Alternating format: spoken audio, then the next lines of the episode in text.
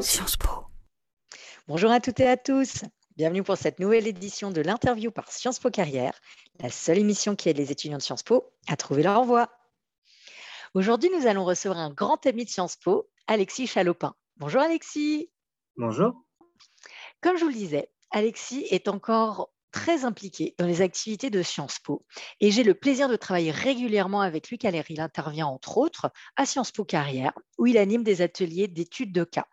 C'est pourquoi, comme vous l'entendrez très bientôt, nous nous tutoyons, ne vous étonnez pas. Alors Alexis, tu as été diplômé en 2018 d'un double diplôme en affaires européennes de Sciences Po et de la LSI.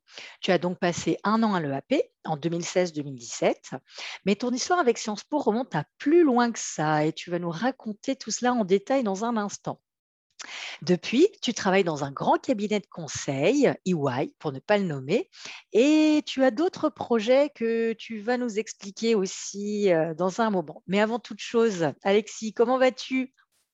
Écoute, très bien. Euh, je, suis, je suis en terrasse là avec euh, du soleil et, si vous entendez les oiseaux, c'est parce que je, je, profite de la flexibilité des cabinets de conseil pour travailler, enfin télétravailler un petit peu dans le sud. Encore une belle raison de rejoindre le conseil et de pouvoir travailler depuis une terrasse. Profite-en bien, Alexis. Et merci de prendre le temps sur, euh, sur ton temps de travail pour euh, partager un petit peu ton expérience. Donc, comme je disais en introduction, tu as intégré Sciences Po en master, donc pour faire le double diplôme d'affaires européennes avec la LSI. Mais tu as failli nous rejoindre dès le bachelor avant de choisir une autre voie finalement. Est-ce que tu peux nous parler un petit peu de ton projet de l'époque? Oui, alors à l'époque, moi, je voulais devenir prof d'histoire et plus particulièrement, je voulais refaire de la recherche sur l'histoire euh, contemporaine de, l'Union européenne, ce qui m'a mhm. amené à postuler à Sciences Po euh, en master affaires européennes et en enfin, j'avais hésité entre master affaires européennes et le master d'histoire à l'époque, et puis je voulais je voulais en fait partir à l'étranger, donc euh, j'ai postulé à ce double diplôme avec la LSI dans une optique de faire de la recherche un peu plus à, LSI, un peu moins à Sciences Po. Et puis finalement, euh, arrivé à Sciences Po, j'ai découvert plein d'autres choses et, ça s'est poursuivi à LSI, ce qui a fait que je n'ai pas du tout euh, rejoint le monde de la recherche à la suite de ça.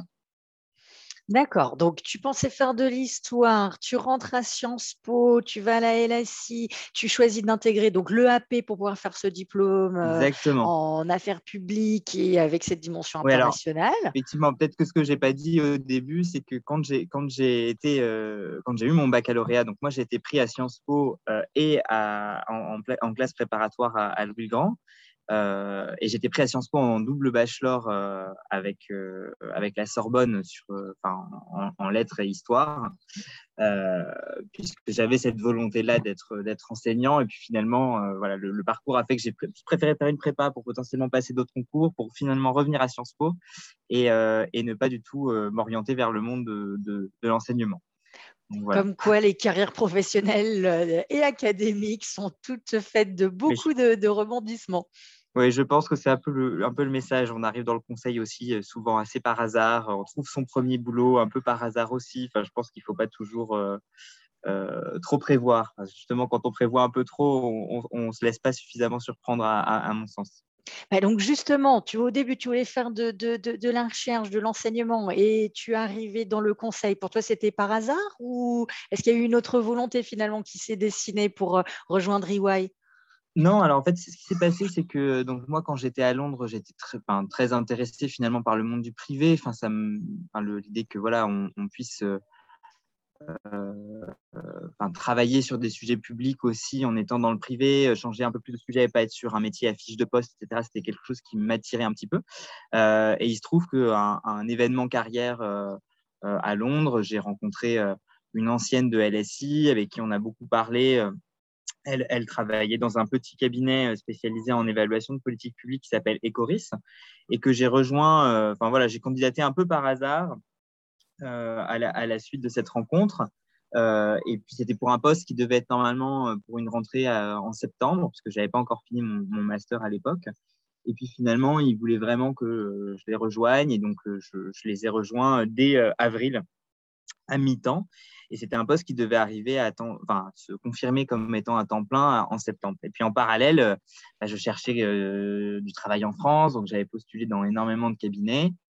Et puis, euh, voilà, j'avais deux cabinets. Le premier, je, vous tairai le nom, c'est aussi un très, très gros, sur lequel voilà, je passais des, entretiens. Et puis, EY, j'ai passé des entretiens, tous les rounds d'entretien pour l'autre cabinet. Je suis arrivé au dernier entretien partner, je m'en souviendrai toute ma vie, c'était un mardi, et ça s'est extrêmement mal passé. C'est-à-dire que il y avait un très mauvais feeling entre lui et moi, et puis de toute façon, les sujets m'intéressaient pas du tout. Euh, donc, bon, l'entretien était un, échec complet alors que les RH, enfin, tout, le reste du process, il y avait les trois ou quatre entretiens avant, c'était super bien passé. Et puis, quand j'ai rencontré en fait mon futur euh, boss, euh, je me suis dit, jamais je ne veux travailler avec lui. Et donc, le lendemain, je passais UI. c'était une journée entière d'assessment. Et, et, je m'étais dit, bon, bah, de toute façon, les cabinets du Big Four, c'est pas pour moi. je reste à Londres et je vais accepter mon temps plein en septembre euh, chez Ecoris. Et puis là, il y a eu un très très bon fit, euh, très grosse surprise. Euh, j'ai rencontré deux managers en, entretien qui étaient vraiment top, qui m'ont présenté les sujets qui étaient ceux sur lesquels je voulais travailler. Et donc, voilà, il, y a eu, il y a eu match, on va dire, lors de cet entretien. Et j'ai juste attendu ensuite l'offre. Et voilà, donc j'ai rejoint EY en septembre. juste après l'obtention. Ouais. C'est ça. En fait, j'ai rendu mon mémoire euh, à la, c'était à la mi-août 2018 et j'ai rejoint euh, donc EY en septembre 2018. Comme quoi, les missions sont importantes, mais toute la dimension relationnelle avec les collègues, avec la hiérarchie, avec les managers, c'est vraiment important pour être heureux au, travail. Heureux autant que faire se peut. Oui, oui, tout à fait. Mmh, oui, c'est-à-dire que, et je le vois, hein, parce que moi j'ai pas mal, de, pas mal de collègues qui ont travaillé dans d'autres cabinets, etc., qui nous ont rejoints aussi parce qu'il y a des dynamiques parfois. Euh, voilà, d'équipes qui sont pas bonnes ou qui font que bah, même, même si on travaille sur des sujets similaires, parfois mieux vaut être dans un autre cabinet. Euh, voilà. Donc c'est vrai que là, la dimension humaine a énormément joué. Il y a eu un, un, énorme feeling euh, aux entretiens. Euh, l'entretien qui devait durer normalement une heure a duré deux heures parce qu'on a discuté de la pluie et du beau temps avec le, manager que j'avais. donc voilà. Il y avait déjà un début de relation et de collaboration qui s'est noué dès, dès l'entretien. Bon, bah, Exactement. C'est super. Et donc aujourd'hui, tu es consultant senior en affaires publiques. Est-ce que tu peux nous expliquer en quoi ça consiste de travailler dans les affaires publiques, dans le privé? Exactement. Alors, je vais corriger un petit peu parce que du coup, on n'est pas sur affaires publiques, mais moi plutôt secteur public. Il y a ah, une différence. Euh, voilà, il y a une différence euh, que les étudiants, alors je me, enfin, faisant des workshops à Sciences Po, souvent ne, ne, ne captent pas toujours au début.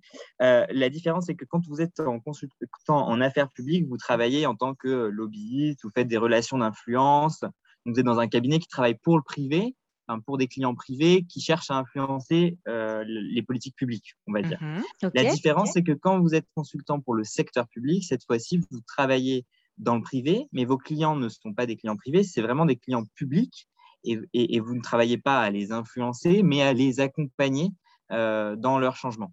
Euh, donc, il y a plusieurs, plusieurs types de métiers euh, dans, le secteur public. Hein. Vous pouvez travailler à la fois pour faire voilà, de l'organisation du changement dans des ministères. vous pouvez travailler pour refaire des refontes de process dans des ministères, pour accompagner des territoires à faire leur stratégie de territoire pour voilà, attirer des entreprises à s'installer euh, sur certains territoires. Moi, j'ai un, prisme euh, un peu différent. Je suis sur de l'évaluation de politique publique. donc, mon métier, c'est en gros lorsque l'État, l'Union européenne ou une collectivité décide de mettre en place une politique publique ou un programme politique particulier, c'est de, vérifier que cette politique publique a l'impact escompté. Je vais prendre un exemple tout bête, alors qu'ils ne sont pas les sujets sur lesquels euh, je travaille en ce moment, mais juste pour vous donner un peu un, exemple. Euh, si euh, on a un ministre qui met en place une politique qui doit réduire le chômage de 20% dans une région, nous, on va aller vérifier si cette politique a oui ou non réduit le chômage de 20% dans une région et pourquoi, pourquoi elle, a réussi à le faire ou pourquoi elle n'a pas réussi à le faire et comment est-ce qu'on corrige les choses sur le terrain. Donc ça, c'est grosso modo mon métier et on travaille beaucoup, nous, sur, euh, euh, enfin moi en particulier, sur toutes les politiques européennes et sur les programmes euh, de cohésion européens, puisque les programmes de cohésion ont des obligations d'évaluation. C'est-à-dire que la Commission dit, nous, on dépense beaucoup d'argent, les régions choisissent la façon dont elles le dépensent, mais il faut que, du coup que ça réponde à certains objectifs et on vérifie que voilà, les programmes répondent à ces objectifs et si ce n'est pas le cas, comment est-ce qu'on peut faire pour, pour corriger le tir en fin de compte. D'accord. Et donc, tu travaillais sur ces thématiques depuis que tu es rentré chez EY en tant que junior ou est-ce que euh, tu as eu une forme d'évolution dans ta mission, dans ta carrière? Parce qu'aujourd'hui, tu es senior, mais tu, euh, comment ça s'est passé au début et comment as-tu évolué? Bah, C'était mes sujets déjà quand j'étais chez Ecoris, en fait. Donc, euh, moi, j'ai travaillé chez Ecoris plutôt sur les politiques sociales, les politiques emploi et puis toutes les politiques éducation et jeunesse. Donc, je suis arrivé chez EY où j'étais un peu, euh, voilà, moi, je souhaitais travailler sur d'autres sujets que juste ceux-ci. Euh, et là, comme par hasard, ma première, enfin, comme par hasard, un peu de façon surprenante, ma première mission était à La Réunion, euh, où j'ai travaillé sur les fonds de cohésion à La Réunion.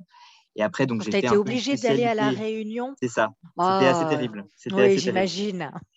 Et donc, et, donc, ça, c'était ma première mission. Et après, j'ai enchaîné sur les Outre-mer parce que voilà, on n'est pas très nombreux à vouloir aller régulièrement en Outre-mer. Puis, c'est des sujets qui sont assez euh, particuliers, on va dire, euh, comparativement à ce qui se passe en métropole.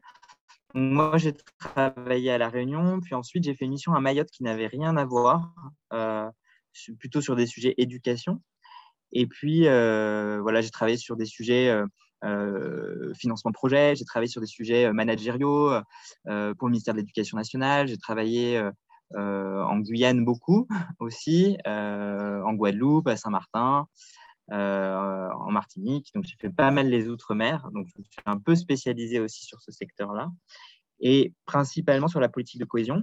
Et après, j'ai aussi une autre casquette, on va dire, que j'ai toujours voulu garder, qui était des études plutôt Commission européenne, où j'ai notamment travaillé pour, pour la DG Marais, sur, sur des études sur l'économie bleue. Donc voilà, donc on, touche un peu sur, dans le conseil, en fait, l'avantage, c'est qu'on touche un peu à tout. C'est-à-dire que si vous avez un domaine de prédilection, moi, c'était les politiques européennes. On a fait en sorte que je travaille principalement là-dessus. Mais on m'a laissé le choix aussi euh, d'aller faire des missions qui étaient pour euh, l'éducation nationale, parce que c'est des sujets qui m'intéressaient. Euh, et donc, j'ai travaillé sur des sujets comme ça. J'ai fait aussi des missions de finance parce que je voulais voir à quoi ça ressemblait. Euh, j'ai fait un peu d'audit aussi parce que chez EY, on a un cabinet d'audit et de conseil et, j'ai un peu commencé par ça euh, pour, voir un peu euh, aussi les contraintes qu'avaient les porteurs de projets que nous, on allait évaluer plus tard en tant qu'évaluateur. Et ça, je trouve que c'était très formateur. Donc, oui, on touche, on touche à beaucoup de choses. D'accord, au-delà de ça, Ouais, et puis j'allais juste en conclusion, effectivement, au-delà des missions, on a aussi beaucoup de travaux en interne. Moi, j'ai fait des, des projets d'accompagnement de, petites entreprises de l'économie sociale et solidaire dans le cadre de la fondation EY.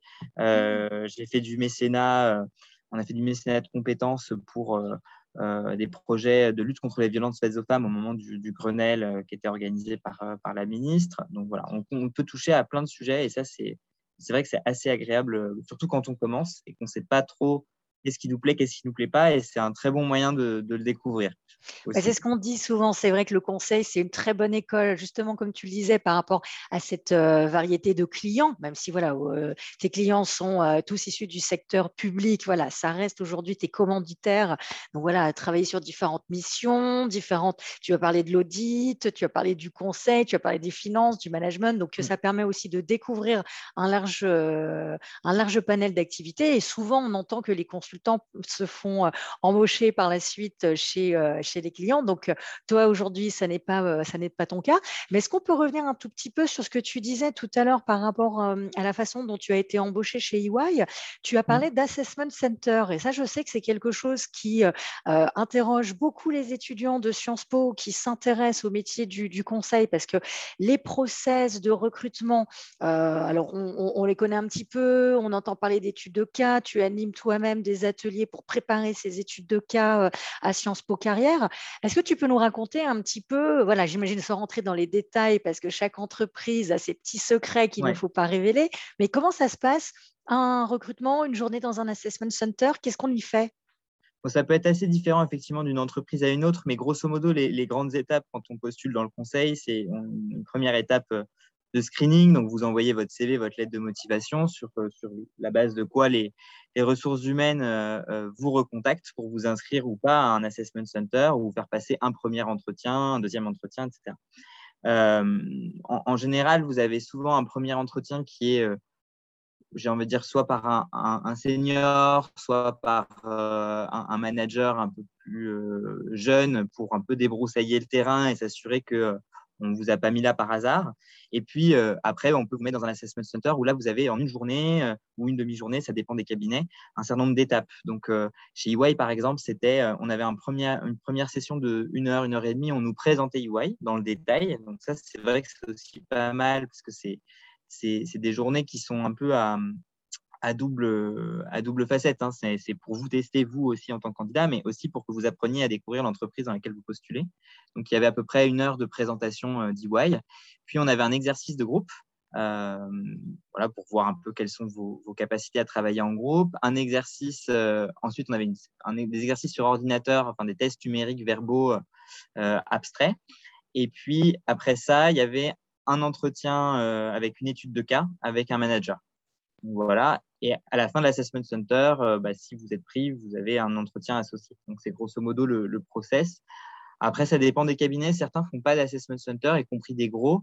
Mais par contre, c'est vrai que le nombre de rounds euh, peut être euh, parfois un peu long. C'est-à-dire que l'avantage, moi, je trouve, des assessment centers, c'est que voilà, en une journée, vous êtes fixé. C'est-à-dire que vous faites tous vos entretiens dans la même journée. Alors que sinon, sur certains cabinets, vous faites un premier entretien, puis ensuite, on vous envoie des tests en ligne, vous avez un deuxième entretien, les process sont un peu compliqués.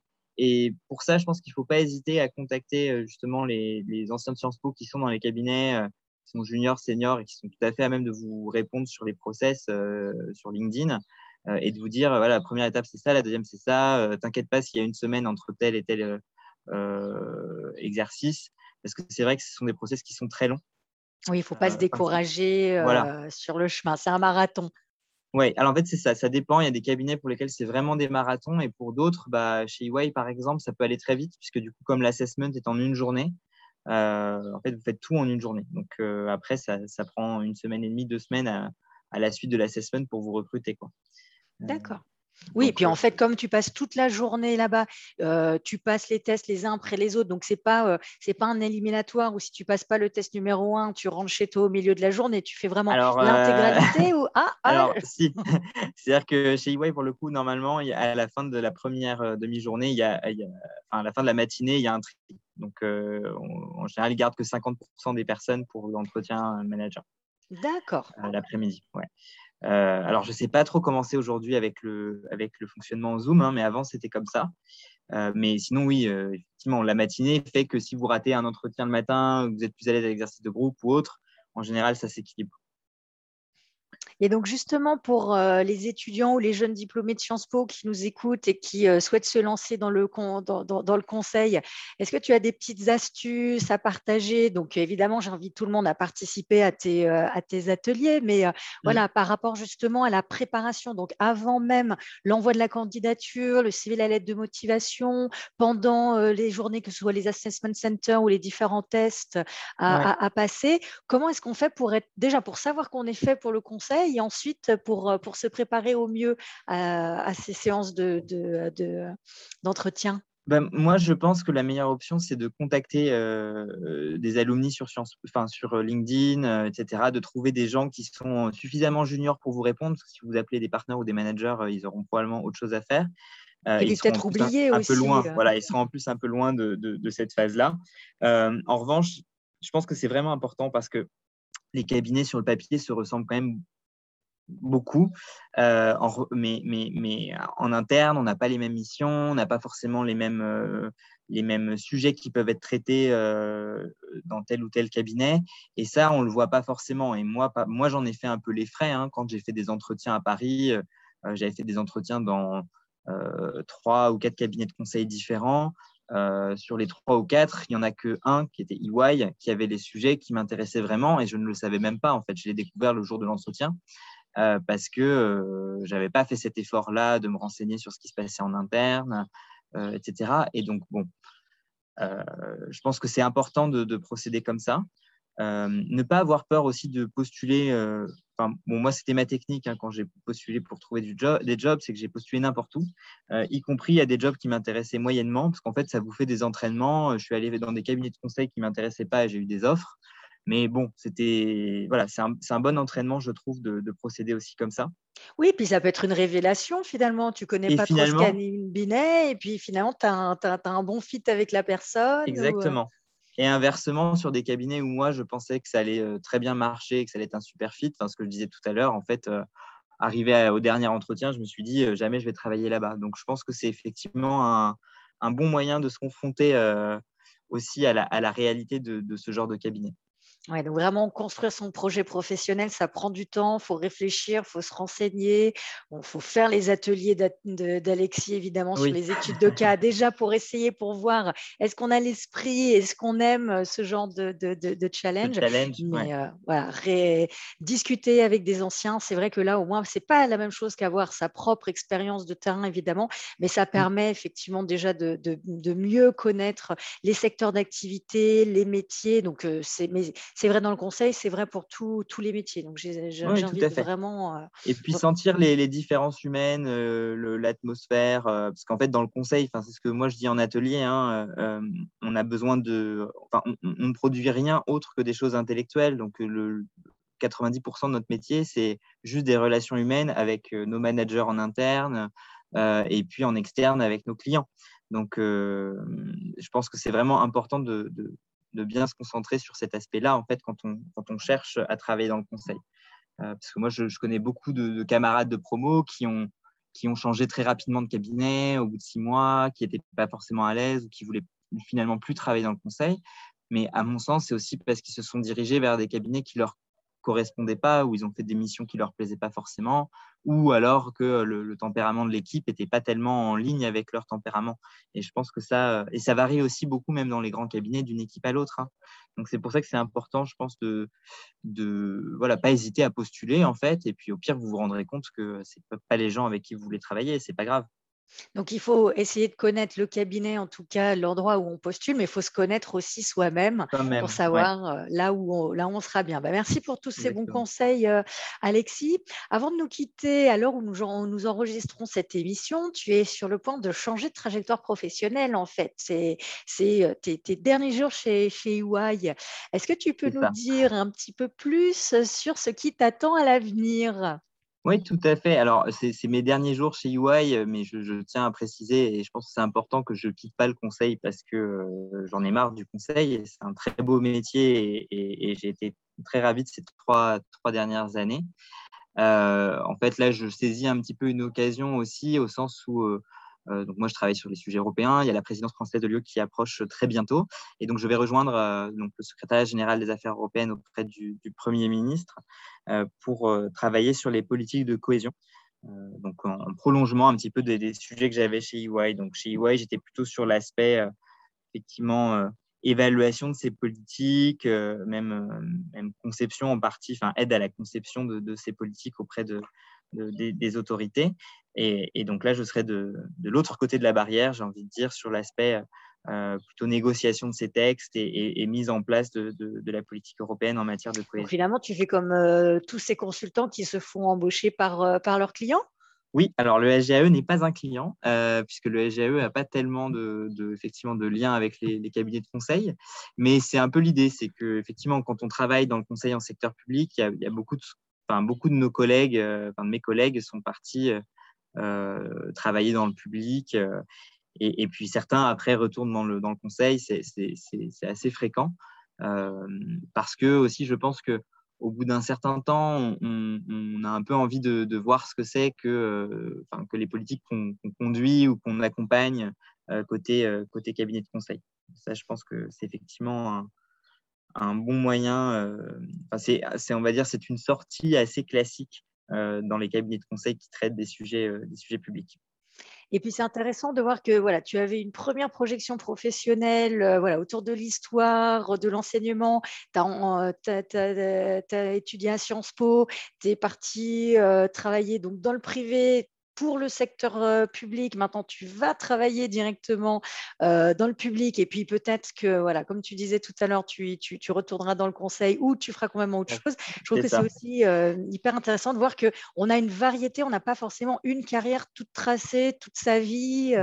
Moi, je pense qu'il y a un peu toujours du hasard. Hein, alors, c'est pareil, moi, il y a, au bout d'un an dans le conseil, j'ai failli partir parce que j'avais une autre offre d'emploi dans, quelque chose qui n'avait rien à voir, mais qui était hyper intéressant. et, j'avais refusé cette offre à l'époque parce que en en discutant avec mon management, mon associé, etc., je, je me rendais compte que effectivement, moi, j'avais encore plein de choses à faire chez EY et j'aimais ce que je faisais là-bas et enfin ce que j'y fais toujours aujourd'hui d'ailleurs. Et donc, j'avais pas de, raison particulière de partir. Euh, aujourd'hui, on m'a offert cette autre opportunité. Et là, je pense que voilà, en termes de timing, euh, il n'y a pas d'autre. Euh, c'est le meilleur timing possible et c'est la raison pour laquelle j'ai accepté cette, cette offre. mais je pense qu'on construit un peu aussi une carrière en, se laissant. Enfin, je pense qu'il ne faut pas avoir trop de euh, ne faut pas tracer sa carrière à 10 ans. Euh, pour moi, c'est le, meilleur moyen d'être euh, en échec, en fait, ou de pas, de, pas se sentir en adéquation avec ce qu'on veut faire. Enfin, si vous visez vraiment juste un cabinet, une équipe, etc., je ne suis pas sûr que ça soit forcément un bon choix. Enfin, vous risquez, peut-être que vous y irez et finalement vous serez déçu, ou peut-être que vous irez pas et vous serez déçu aussi, alors que en, postulant plus largement, en, se laissant guider par justement les, relations que vous pouvez avoir avec euh, euh, bah, des alumni ou, euh, avec vos camarades de promo, vous verrez que voilà, j'ai envie de dire une carrière de Sciences Piste se construit assez facilement en soi. Et il faut juste aussi être à l'écoute des opportunités et, pas et, oui et pas trop se fixer d'objectifs à 15 ans d'avoir tel ou tel poste dans telle entreprise, des objectifs trop précis qui du coup seront forcément pas forcément atteignables. Et puis, si vous les atteignez, ils peuvent être très décevants, en fait, aussi, je pense. Bon, bah c'est sur cette note d'ouverture d'esprit qu'on va se quitter. Un grand merci, Alexis, d'avoir passé ce moment avec nous. C'était eh ben, vraiment très agréable. C'était vraiment un grand plaisir de t'avoir et de, partager ton expérience euh, à EY et euh, encore félicitations pour ce nouveau poste. Euh, pour ma part, je donne rendez-vous à tous nos auditeurs Sciences Po, jeunes diplômés candidats pour notre prochain épisode de Sciences Po de carrière. Et en attendant, bonne journée à vous tous, où vous soyez sur Terre et à très bientôt. Encore merci Alexis. Bonne journée, au revoir. Au revoir. Sciences Po.